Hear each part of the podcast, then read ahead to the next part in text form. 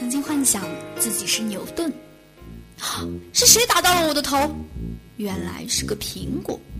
于是我发现了万有引力。曾经幻想自己是嫦娥，一不小心飞上了月球。哇，好美的月宫！还有一个讨厌的猪八戒，老是缠着我。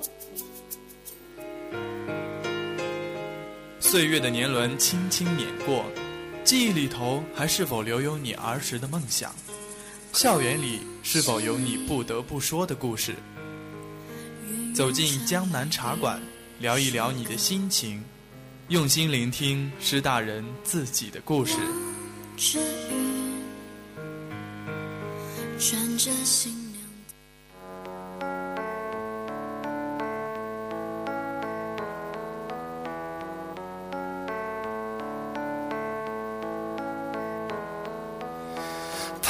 的，在路上的，你要走吗？Via Via，易碎的骄傲着，那也曾是。北京时间的十七点三十分，欢迎您继续锁定 FM 九十五点二浙江师范大学校园之声，这里是江南茶馆，我是今天的主播金翔。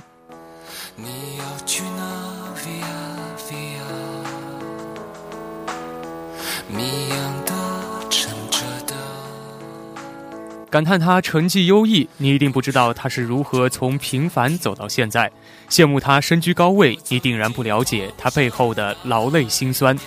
没有什么办法，只是把握时机；没有什么诀窍，只是随遇而安。人生中太多的巧合，说不上好坏，不若如他一般安之若素，看岁月静好如初。他就是郑冰洁。今天的江南茶馆，就让我们一起走进他，看一个平凡女孩的蜕变。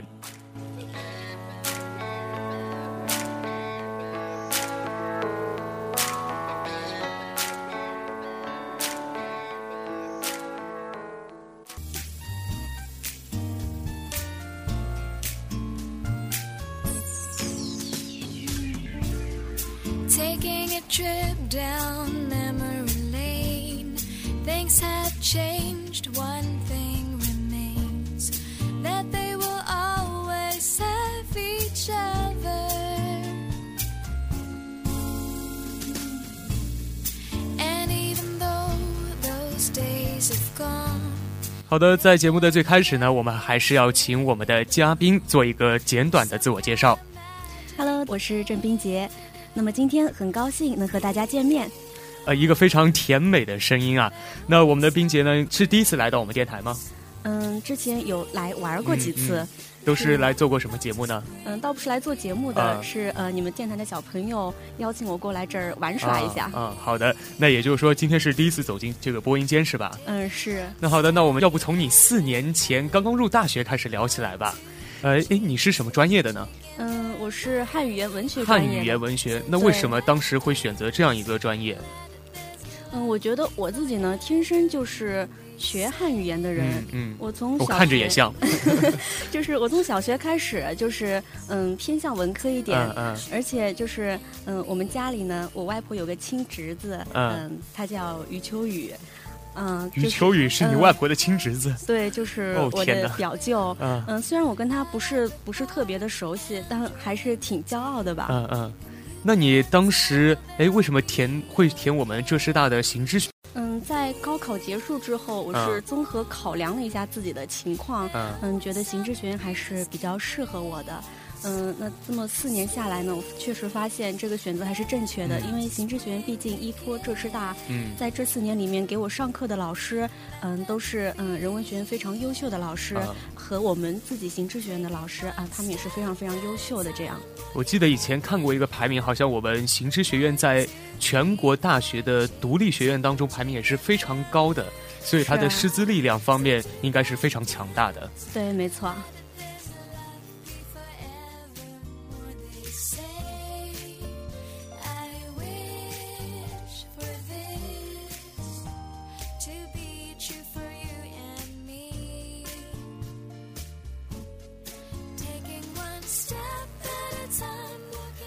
那冰姐，你在进入大学之后啊，可以说很多的大一新生在刚入大学的时候都是处于一种比较迷茫的状态。那你当时有没有这样一种困惑呢？嗯，是的，其实我刚进大学的时候，也像一个嗯迷路的小鹿一样，在大学里面跌跌撞撞，不知道就是说自己到底要往哪一个方向走。嗯嗯，就恰逢我们那会儿不是有新生演讲赛，嗯嗯，对，然后我就参加了这个比赛，然后里面有学长呢，就就指引我，就报了就是他所在的那个部门，当时是报了我们学院志愿者大队的文艺部和我们学院学生会下面新闻中心的一个记者团。好多啊，那这样会不会很忙？也还好，因为干事嘛，就是你也知道，就其实事情没有想象中那么可怕的。但是其实干事干的事情还是挺多的，我觉得，因为各种杂事都要你去亲力亲为。嗯，对，所以就是我在大概就是两个月的实习期之后，我就发现啊，我们这个志愿者大队，他这个文艺部啊，就是他可能还是说更多的。来用就是我们干事他这些才能去为他提供一些嗯，就是表演啊或者其他东西，就是对我自身的提升并不是很大。然后我就考虑到就是说，因为我自己是汉语言专业的，所以我还是选择留在了嗯这个新闻中心的记者团来继续锻炼自己的文笔。这样，所以留在记者团也是比较适合你个人的一个发展情况的。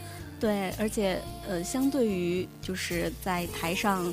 嗯，唱跳来说，我更喜欢就是做这些文字工作。嗯，所以说，呃，其实选择一个比较适合自己的道路，对于自己对于大学生活的一个感悟上面，也是有一定好处的。嗯，对。那么，其实呃，在行知学院好像有一个叫做骨干班这样的一个概念啊。能给我们介绍一下吗？嗯，这个骨干班呢，有点类似呃我们学校的省新世纪人才学院。嗯嗯。那它是就是我们学院领导就是落实青年马克思主义工程这样子的一个。好高端。对，就是这样子的一个举措。嗯。嗯，那么在这个嗯骨干班呢，它就是每年都会招收一批同学。嗯嗯。嗯，它的要求也比较高，要求你在嗯德智体美。都比较均衡，或者说在其中有一方面就比较突出。然后在这个骨干班里的同学呢，很多都担任了我们学院，嗯，学生会啊，嗯，社管会啊之类的主要学生干部这样。那当呃，大概他一期是会招多少个人呢？嗯，看情况，有的时候如果同学们的水平比较好的话，就会多招一点；如果不是很好的话，就少招一点。一般来说是四十个左右。四十个左右，那选拔范围应该说是在全院的范围吗？对，从大一到大三或者大四。嗯，因为他主要还是去担任我们学院的一些学生工作的干部，所以说选拔的范围呢，一般都是大一、大二、大三这样。大一、大二、大三。对。那也就是说，呃，选拔范围还是比较广的，因为大一、大二、大三的话，加起来也有个六七千人吧，只选四十个，也可以说 是千军万马过独木桥的这样一种状况。是，所以我就是觉得还是比较幸运的，因为嗯，我是大一进的这个骨干班，这样。嗯。那其实也不仅仅是幸运啊，能够在大一就进入到这样一个实力非常强的骨干班的话，背后一定是有你呃过人之处的。那你可以给我们介绍一下这个骨干班的话，平时会有哪些活动吗？嗯。其实骨干班的平时活动呢，它是贯穿于我们学院的整个的呃学生工作之中的。那刚刚也说了，刚刚也说了，呃，骨干班的成员担任了我们学院就是主要的学生干部。嗯，那其实他们都参与到了就是学院的所有的学生活动中。那如果要说特别一点的地方，就是每年的暑假，嗯，会组织一次生存训练，以就业体检的模式去进行一个生存体验。那你当时是去到哪儿了呢？我大一的时候是去到了武汉，就那个火炉。火炉。对。而且是在夏天，是吧？对，夏天八月份。哦，那当时那个气候条件可以说只能用恶劣来形容了吧？就特别特别的可怕。就我记得当时的武汉是气温直逼四十摄氏度的。嗯。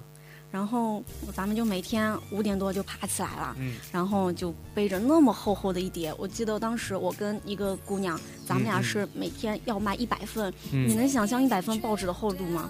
大概就是有半个音箱那么高。半个音箱。对对。也就是说有一个三四十厘米那样一个厚度啊。多一点，还多一点。也是非常重的。对，就所以两个小姑娘就是。就反正每天背着那么厚厚的一叠报纸，很辛苦，沿街的叫卖这样。嗯，那当时会不会在叫卖当中也遇到一些困难？嗯，我发现其实武汉的人民还是挺好的，就对于小姑娘可能还是比较仁慈一点的。就如果希望他们买，他们也会买一下这样。呃，除了这些之外呢，还有没有在遇到过什么困难在这个呃生存当中？嗯，其实我觉得我还是比较幸运的，嗯，因为我在第一天我就找着了工作，嗯嗯，我去了一个童装店，嗯，就是贩卖童装。我的很多学长学姐在当时就是并没有找到工作，在第二天、第三天的时候，迫于无奈去做了这个保洁工作，这样就可能他们比我还更辛苦一点。那你也就是说还是比较幸运的，在当时能够找到这样一个还算是比较轻松的一个工作，对。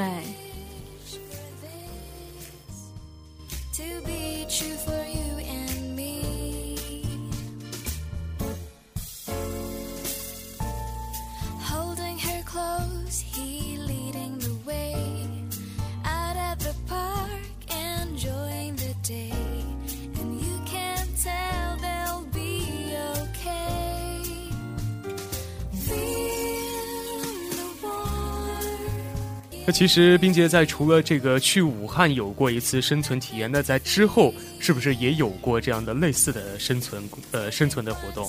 是的，其实嗯，我每年暑假都会参与很多的暑期实践，嗯，去过义乌支教，嗯嗯。啊，是哪里支教？衢州，衢州，对，去过衢州支教，嗯。嗯，去了刚刚说的武汉，嗯嗯。嗯，后来去了济南，也是去做这样的一个生存体检，嗯，然后。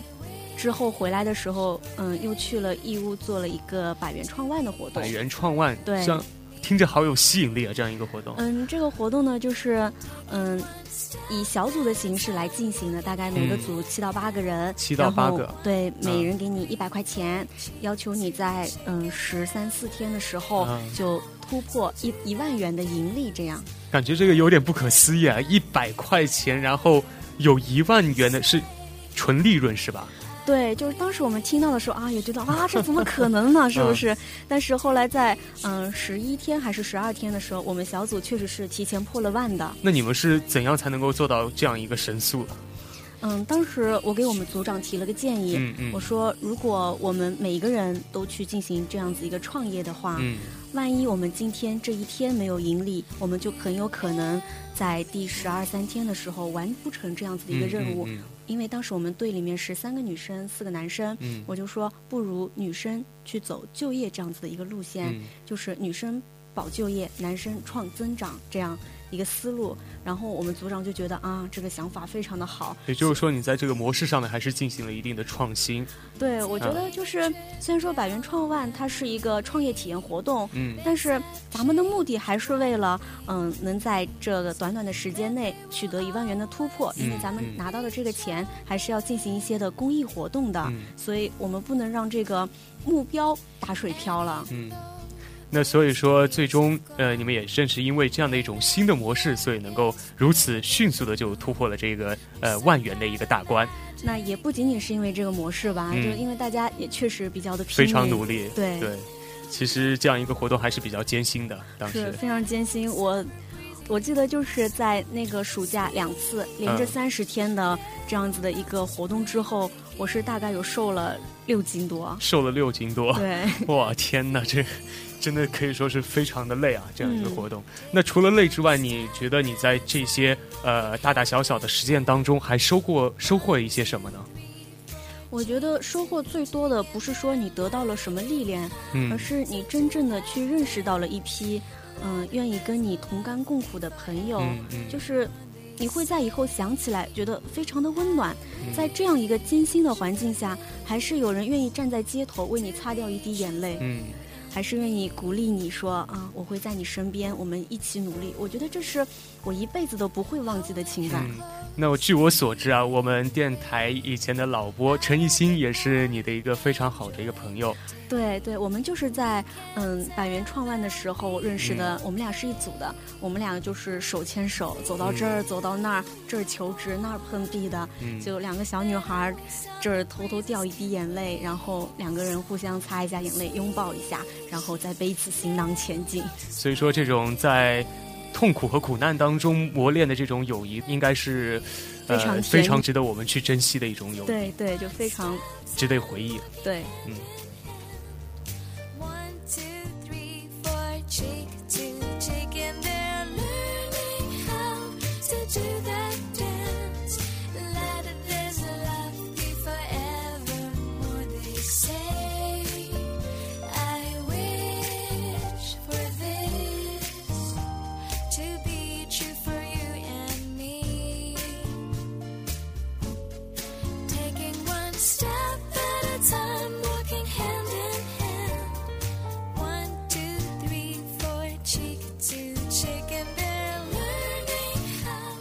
其实除了在这些骨干班啊以及人才学院之外呢，呃，冰洁还是院学生会的主席，以及是校社团联的一个副主席这样的职位，可以说是身居高位了吧？不敢这么说。那你呃，在这样的一种情况下，会不会感到压力很大呢？嗯，说压力嘛，肯定是有一点的。不是有句话说啊，“欲戴其冠，必承其重”吗？嗯嗯。但是怎么说呢？我觉得。嗯，压力之后更多的是嗯，同学们这样子一个相互的支持与鼓励吧。嗯嗯，说起来呢，就是其实我原先并不是学生会的。嗯，在大三的时候，突然间到了学生会。空降的。嗯，可以这么说吧。其实我觉得空降的话压力会更大，因为呃，你突然空降到一个部门，别人对你的关注度会非常的高。对，是这样子的。特别是在九月份，我们九每年的九月份新生都入学了，那么就面临着后面一系列的工作啊。我们先要去迎新，完了以后就是军训、迎新晚会，之后我们就各大组织招新了。然后每一个月，我们学院呢都会有一个嗯特色的文化节，每一个特色的文化节里面又有很多很多细细碎碎小小的活动，所以说就是一环扣着一环，一步接着一步，嗯。说不上特别特别的压力吧，就是每一步都要非常细致、非常全面的去考虑到它，把它一点一点的做好，尽量是嗯事无巨细的去想吧。嗯，虽然说主席是在一个可以说是没有任何部门限制的这样一个职位，但是呢，作为主席，他考虑的东西是非常的多的，你必须从多种的角度去考虑相同的一个问题。是的，就是你在考虑一个问题的时候，你确实要想到。嗯，比如说我们的指导老师，希望这个事情的大方向是怎么样的？嗯，我们的副主席、部长，哪怕以下面的副部跟干事，他们做这件事情的时候，怎么做才是对他们来说，嗯，更方便、更便捷、更好的？然后我们整个活动出来的形式，最后以什么样的形式呈现出来，效果能够最好？嗯，就是说都要一点一点的去把它考虑到这样。也就是说，要去照顾到方方面面的一种利益吧。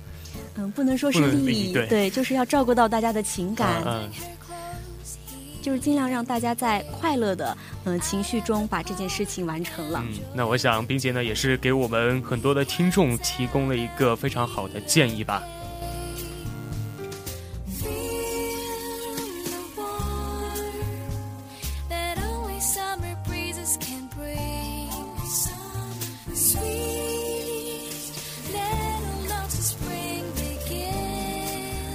那冰洁，在你这样一步一步，最后成为这个学生会主席之后啊，你的心态方面有没有发生什么变化呢？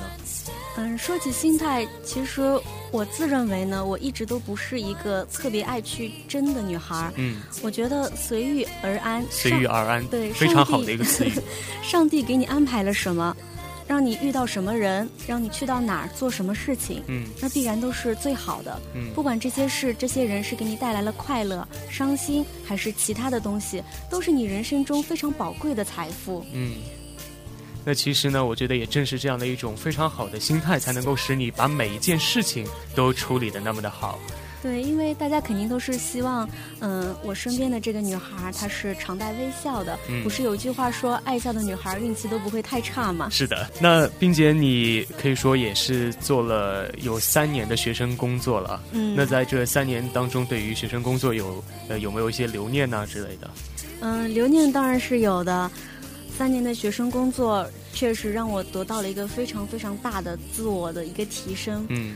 嗯，我非常感谢那些在路上帮助过我、支持过我的老师和同学，嗯，也会把我们这一些就是共同奋斗过的这些情感珍藏于心。嗯，确实这是一个非常美好的回忆吧。那冰洁其实除了在这个工作方面做得非常好，在成绩方面、学习方面也是做得非常不错的。呃，曾经呢也是拿过专业的第一名这样的一个成绩，是吧？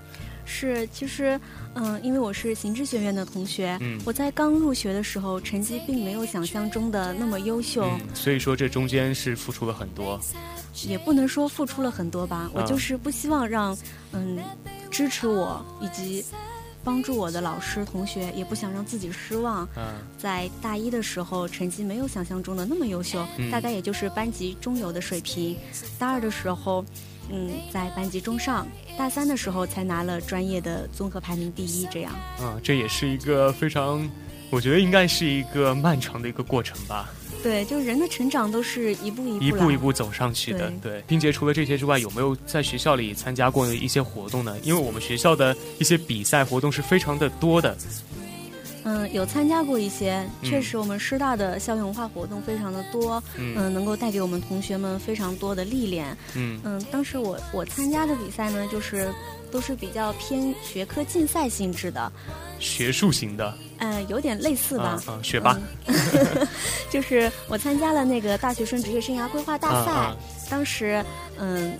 我去参加省赛的时候呢，就只有十五天了，所以就是莽莽撞撞的就去了。对对，然后就是因为还是因为时间跟准备的关系，所以拿了二等奖。嗯，我觉得还是不错的，也是非常不错了。毕竟是省赛呢，而且只有那么短的准备时间。像别人的话，我听说都有四五个月这样的一个长期的准备。对，就是嗯，可能由于各种原因吧，在通知到我去参加这个比赛的时候，其实是交文本的前一天，我花了一个晚上的时间整理了大概有六七十页这样子的文本，然后贸贸然的就投到省里面去了。嗯，也没有想到这样子一个冒失的举动呢。居然还能够进决赛，我也挺惊喜的。其实有付出必然会有回报吧。呃，其实，在参加这个大直规之后啊，你之后还是参加过我们挑战杯的一个比赛哈。对，是嗯，创业计划大赛小创业计划啊。那这个之中，你能不能给我们分享一些你的经历呢？嗯，这个比赛其实是一个赛程非常非常长的比赛，嗯，因为这个比赛是呃我们国家教育部主办的，嗯，所以说每一个学校都会非常的重视这个比赛，嗯，可以说这个比赛是衡量一个学校综合实力的一个标杆，嗯，那很庆幸就是说我们今年浙师大呢就是派出去两支代表队都拿了银奖，嗯，那其中我们非常不错的成绩，对，其中我们的三六点五也是嗯其中一个代表队。其实你们这个三十六点五我也有过听说。那这样吧，我们听众可能并不太知道，你能不能给我们简单的介绍一下你们这个项目？我们这个项目呢，主要是依靠一个这样子的理念：每人每天一毛钱，一年积蓄三十六点五元，然后我们会把这个钱嗯储存起来，去捐献给一些需要帮助的贫困学子们，这样。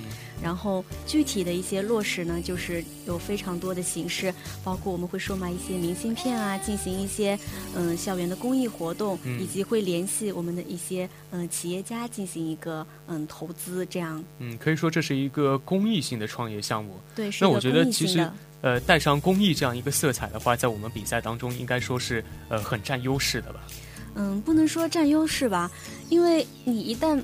沾上了公益，就会有很多的人来质疑你，你到底是不是真的在做公益，还是你只是打着公益的幌子，你在做商业行为？所以，嗯，我们也是嗯避免双刃剑吧，对，避免了很多问题。这样，那在之后，呃，也是因为这个项目，然后后来你被推选去参加一个就是呃国家特别奖学金的这样一个评选，是吧？嗯，不能说是因为这样一个项目吧，因为。国家奖学金特别奖评选，它的要求首先你得是符合国家奖学金的评选资格。比如说哪些资格呢？嗯，比如说你在嗯德育、智育以及嗯能力评价综合排名，这些都是要在年段的基础。对基础，嗯，你最起码得在年段的前三名吧。嗯，可以这么说。然后，假如你有其中某一方面特长特别优秀的话，就有可能成为这个特别之处。当时我只是觉得啊，我做的这件事情比较有意义，可能说这会是我的亮点，所以我拿了这个呃亮点去参与了这个评选。嗯，那其实，在你拿到这个奖之后，可以说不仅仅是你个人的一个奖项，也是我们呃学院或者说是整个学校的一个荣誉。在刚刚拿到这个奖之后，可以说在学校里也是引起了一定的轰动。我觉得，因为这个奖毕竟每年省里只评十个，嗯，我们学校嗯让我去。嗯，我就不能辜负学校领导，嗯，以及同学们对我的这些嗯支持和信任，我就需要把这个荣誉给大家带回来。那在这个后面的评选当中，应该也是有一些什么展示环节的，或者说是评比，有一个现场的展示环节。其实我在去之前我是非常非常紧张的，因为因为在这样子的一个平台上，所有的同学们都是非常优秀的，嗯，但是我到了之后，我发现可能。嗯，我们师大的培养模式还是比较适合这种舞台展示的，所以就是说，嗯，可能我还是占了一点点优势的。其实我第一次认识冰姐，你还记得我们俩第一次是什么时候认识吗？嗯，主持。对，主持。当时我就感觉，因为当时我大一，然后你大三嘛，告诉我有一个大三学姐要跟我一起搭档，当时我就特别的慌，因为。在我们彩排的时候，我感觉你在舞台上那种气场就是非常的强，然后感觉有点我有点镇不住的那种感觉。嗯，所以说，呃，也正是因为你这种非常好的一种舞台经历以及舞台的表现力，能够让你在这个评选当中能够脱颖而出。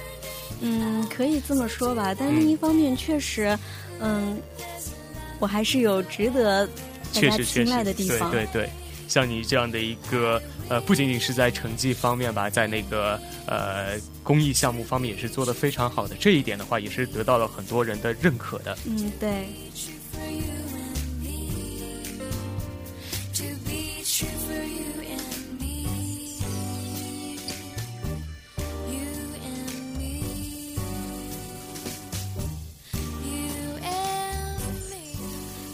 那冰洁呢，在学习啊以及工作方面都是取得了非常好的成绩的，可以说是人生赢家吧。那么除了这些之外啊，呃，据我了解，你在爱情方面应该也是有所收获的，是吗？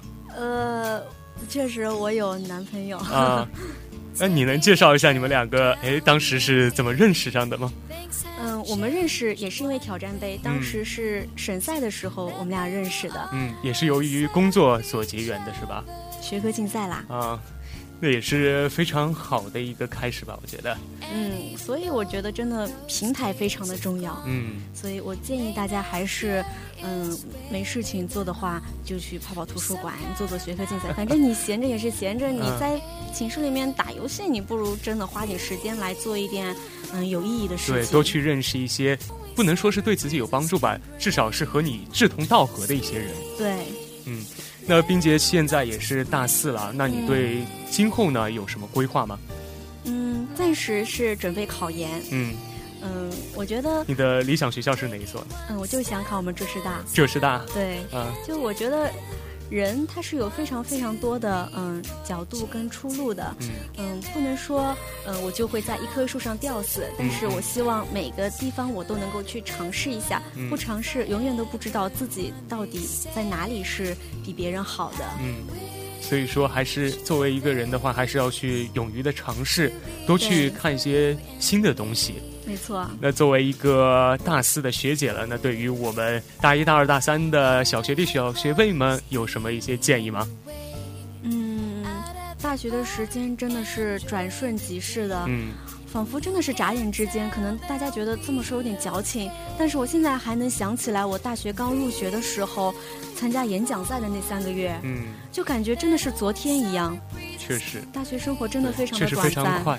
所以大家在大学生活之中一定要把握现在，活在当下吧。嗯，就是不要让自己留有遗憾，在你眼前的机会一定要去好好的把握住。